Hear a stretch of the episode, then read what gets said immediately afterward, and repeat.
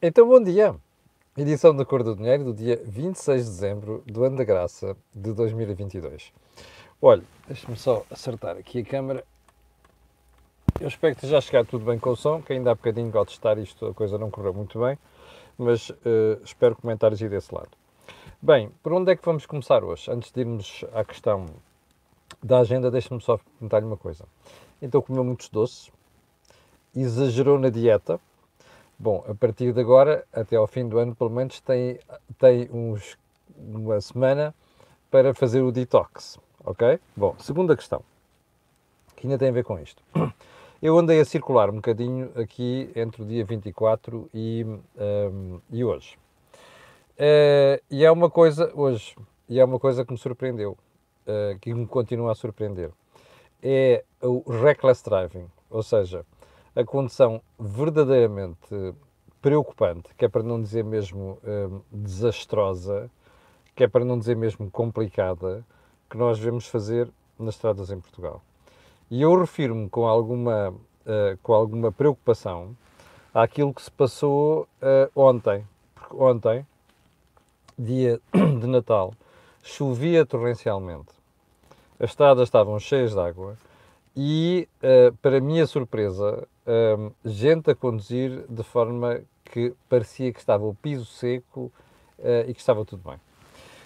ontem, eu não sei qual é o balanço hoje, mas ontem já havia um balanço negro, que era sete pessoas que morreram nas estradas, o que a mim não me surpreende nada, depois de eu ter visto o que vi ontem e ter visto o que vi nos dias anteriores, quando houve os temporais e quando chovia bastante. Bom, Feita esta nota, deixe-me só lembrar que este canal tem uma parceria com a Prozis e, portanto, quando você for ao site fazer compras, hum, na saída, ali onde diz cupom promocional, escreve Camilo e sai de lá com desconto de 10%. Ora, para onde é que vamos começar hoje?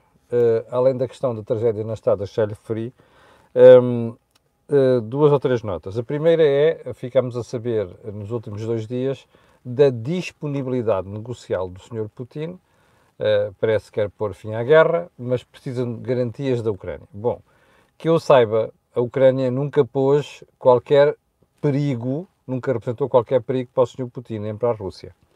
Uh, aliás, não conheço nenhuma pretensão imperialista à, à Ucrânia. Portanto, esta conversa parece mais motivada por alguém que está a levar nas fuças, não é, no terreno, e que a coisa está a correr muito mal, que pensou que conquistaria a Ucrânia em 15 dias e passados quase uh, 365 dias, daqui a dois meses praticamente fará uh, um ano que aquele senhor decidiu começar a guerra, e tem a economia de pantanas, tem o povo russo desmoralizado e tem as forças armadas num estado preocupante. Um, eu espero é que o Ocidente, que tem estado muito bem ao lado da Ucrânia, agora não ceda e obrigue o Sr. Putin a engolir todos os disparates que fizeram.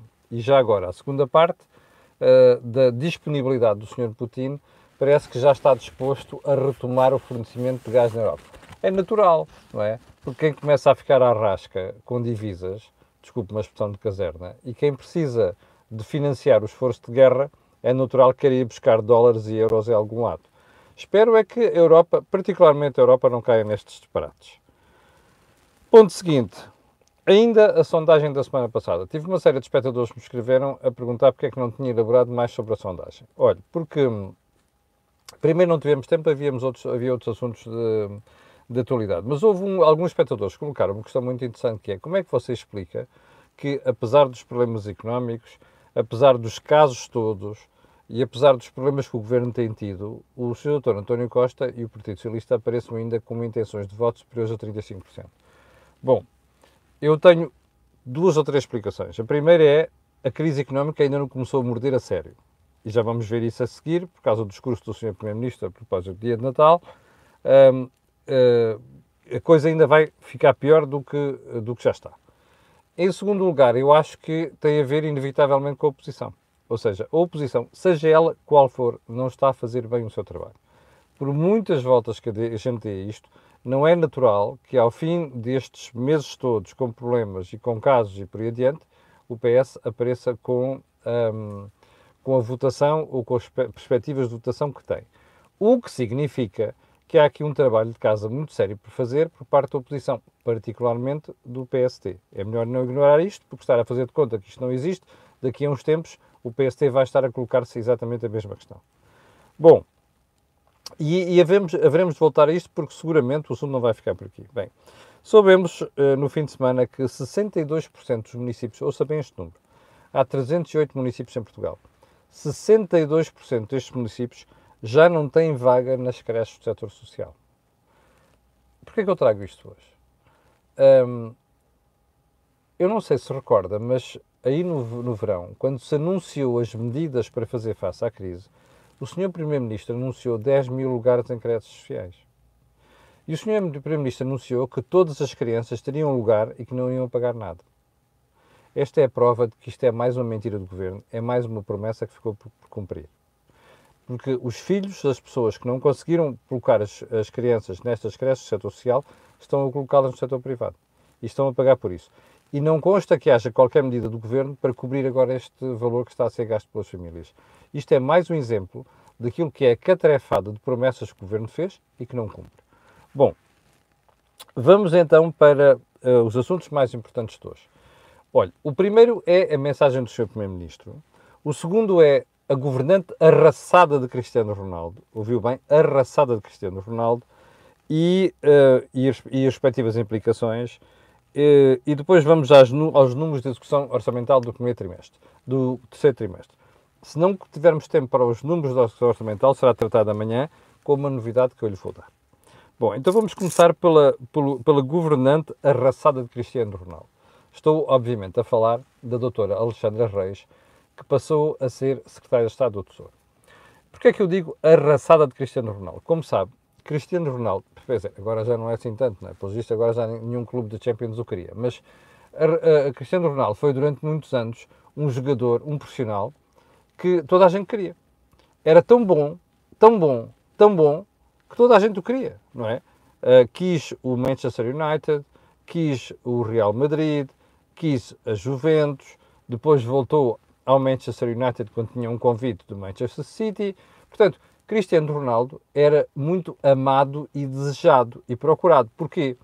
Porque tinha uma qualidade física fantástica, raramente esteve lesionado, porque marcava muitos golos e porque era decisivo. A sua competência, a sua, o seu espírito de trabalho, a sua dedicação eram tais que ele fazia a diferença. Eu chego à conclusão que a doutora Alexandra Reis só pode ser uma Cristiano Ronaldo. Ou então é a raçada de Cristiano Ronaldo. E porquê é que nós dizemos isto? Um, por uma razão muito simples. É que uma pessoa que vai para a TAP, vamos, vamos, vamos ver o percurso dela, vai para a TAP em 2017, ok? Um, o, em 2020 passa à administração da TAP, ok? Em fevereiro deste ano decide sair da TAP. Ela própria decidiu sair da TAP. Então negociei a imunização, que, dizem os jornais, dizia o Correio da Manhã de sábado, uh, chega aos 500 mil euros. Quatro meses depois, em junho deste ano, é convidada para a presidência da NAV, Navegação Aérea de Portugal. E há, no início deste mês, de dezembro, é convidada para o governo, para o cargo de Secretário de Estado do Tesouro. Bom, vamos ver que é que a gente tira disto. Em primeiro lugar, negociou uma, uma indenização. Eu não sei se é verdade, a TAP diz que não pode comentar os números, mas os jornais dizem que a indenização aponta para 500 mil euros. Primeira pergunta. Isto não é uma indenização, não é? Isto é um, uma negociação de quem decide sair. Mas é legal? Bem, eu estou convencido que sim. Provavelmente sim. Agora, o que é que está mal no meio disto tudo? É a ética. E eu vou-lhe explicar porque é que é ética. Repare, o cargo de administrador da TAP, olha, eu não o queria, mas é uma coisa apetecível. Apesar dos problemas da empresa, depois do Estado lá meter 3.200 milhões de euros, quem para lá vai, se tiver dois ou três dedos de testa, consegue fazer um mini brilharete. Não há lá gente com dois ou três dedos de testa, como a gente vai ver nos próximos tempos. Mas não é só isso. Repare, a senhora aparentemente ganhava na TAP 17 mil euros por mês. É muito, Pá, para uma empresa daquelas, não me surpreende nada, nem acho que seja um valor por aí adiante. Mas agora a questão é esta. Quando ela decide sair, negocia a sua saída. Segundo o Presidente da República, como vamos ver a seguir, este valor que ela recebeu desta negociação terá ou valerá cerca de um terço daquilo que deveria ser pago. Eu não sei se é assim, se as contas são essas, não, mas enfim. Vou tomar por boas as, as afirmações do Sr. Presidente da República. Mas a questão não é esta. Repara uma coisa. O cargo é assim tão interessante, não é? É. E ela decide sair. O que é que foi fazer durante esses quatro meses? Foi lavar roupa para casa? Foi fazer outra coisa qualquer fora de casa? Bom, o que é certo é que quatro meses depois ela aparece à frente da nave. É assim, como eu não sou anjinho, imagino que a esmagadora maioria das pessoas que está desse lado, que é subscritor do canal A Cor do Dinheiro e que pensa, também não deve ser anjinho. E portanto a gente fica a pensar assim: o que é que leva uma pessoa a deixar de receber 17 mil euros por mês para aparentemente não ir fazer nada? Mas quatro meses depois aparece convidada pelo Ministério, pelo próprio Governo, para presidir a nave. Sabe qual é a sensação? Il mio naso, sabe qual é a sensação que fica? É que a senhora, alguém lhe superou no Governo, em devido tempo assim, olha filha, tu queres ir para a presidência de uma empresa pública? Ah, meu, já estou numa empresa pública. Não, mas ali vais para a presidência. E vais ganhar uma, uma pipa de massa. Portanto, é para se quiseres aproveitar a oportunidade, eu estou, eu, eu estou convencido, porque até pelos espectadores que me escreveram sobre isto e, e outros que me telefonaram, os mais conhecidos, uh, eu estou convencido que este é o pensamento que deve estar na cabeça de muita gente. Ou seja, Alexandra Reis não é de excluir, eu não estou a dizer que aconteceu, atenção, não quero processos por causa disso.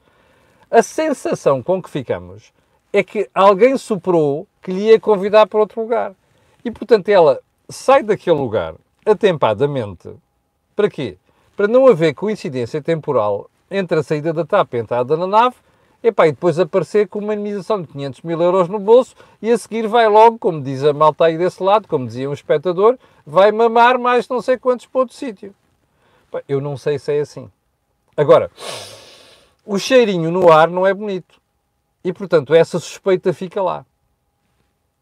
Agora é assim, se for isto, é duplamente reprovável do ponto de vista ético. É legal. É. É ético. Não. Percebe? Para utilizar aquela célebre rábula do Sr. Presidente da República, com o Ricardo Azuis Pereira, sobre o aborto. Bem, agora vamos à reação do Sr. Presidente da República. Bom, como já percebeu também, o Governo está caladinho quanto a esta matéria. O que já de si também é reprovável. Até porque ontem o Sr. Primeiro-Ministro resolveu, ou seja, não foi por falta de oportunidade que o Primeiro-Ministro e o Governo não comentaram isto. Deixe-me só dizer uma coisa. A TAP, a própria ANA, eh, estão na tutela de dois ministérios, o Ministério das Finanças e o Ministério das Infraestruturas, ou seja, Fernando Medina e um, ehm, Pedro Nuno Santos. É bom não esquecer estes nomes, ok? Bem, Agora vamos à reação do Sr. Presidente da República. O Sr. Presidente da República, quando foi confrontado com isto no fim de semana, a tirada que teve foi: Ah, eu ainda não conheço bem o assunto, portanto não queria comentar. Compreende-se. Embora eu não acredito que ele não tivesse tido já informação suficiente sobre aquilo. Mas mais tarde, quando volta a falar sobre o assunto, tem esta tirada. Bem, legalidade, não me parece que haja problema, é dele até a afirmação de que, bom, parece que a indenização a que ela teria direito seria sempre de. Aliás, aliás a indenização a que ela, que ela levou, indenização entre aspas, é cerca de um terço daquela que teria direito. Fantástico. Bom. Segunda questão. Ah, também não parece haver uma questão de incompatibilidade, porque ela não era no regulador. Espera aí. A nave eu acho que não se enquadra bem naquela figura de regulador, mas tem funções de regulação.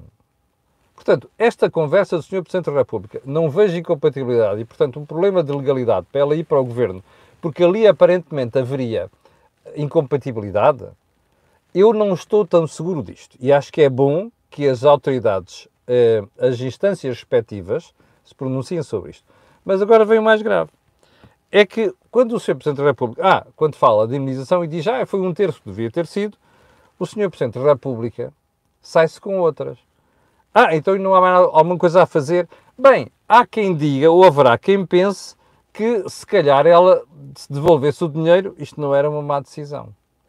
Ou seja, o que o Presidente da República está a dizer aqui é, bem, epá, isto do ponto de vista ético e social não fica bem. Porquê? Porque Portugal é um país onde as pessoas não ganham muito bem e, portanto, estar a ouvir aqui pessoas que ganham, ganham 17 mil euros por mês e que depois levam para casa a imunização de 500 mil e a seguir vão parar 4 meses depois a topo de uma empresa pública que também paga muito bem e depois ainda para baixo de, de, em dezembro que vai correr para o governo, além do problema de, arrasado do Cristiano Ronaldo, uh, há aqui uma dúvida, que é, então, porquê é que o Sr. Presidente da República não é ele a dizer assim, eu não gosto disto, acho que isto não fica bem.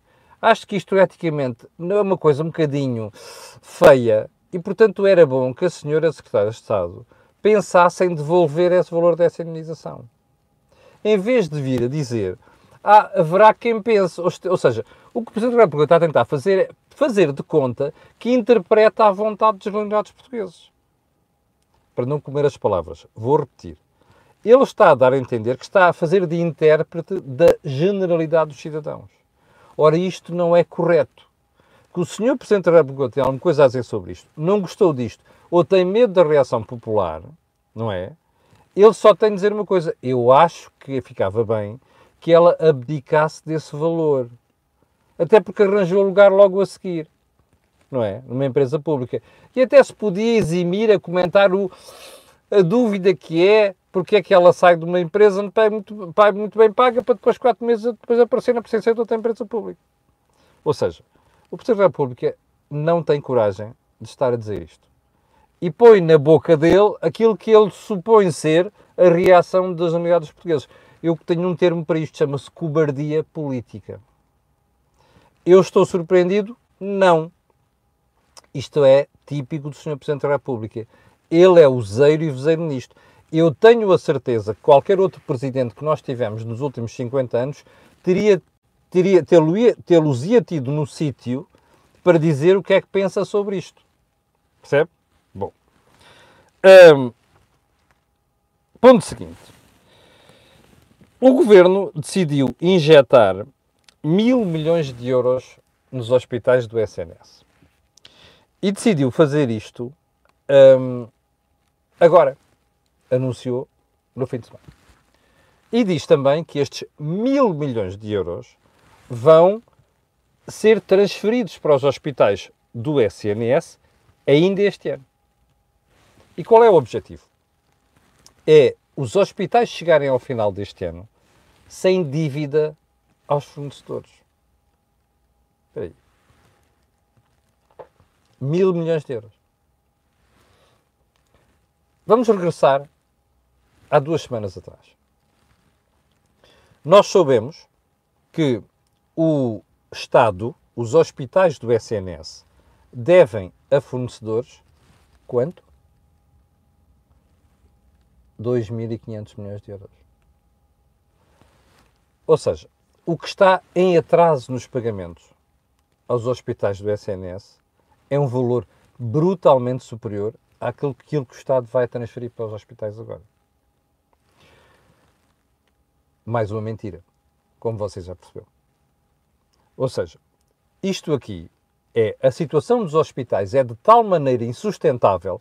Eu recordo que na semana passada o Diário Notícias pôs em manchete que o hospital, história muito bem contada, parabéns ao Diário Notícias, que o Hospital das Forças Armadas está à beira da ruptura.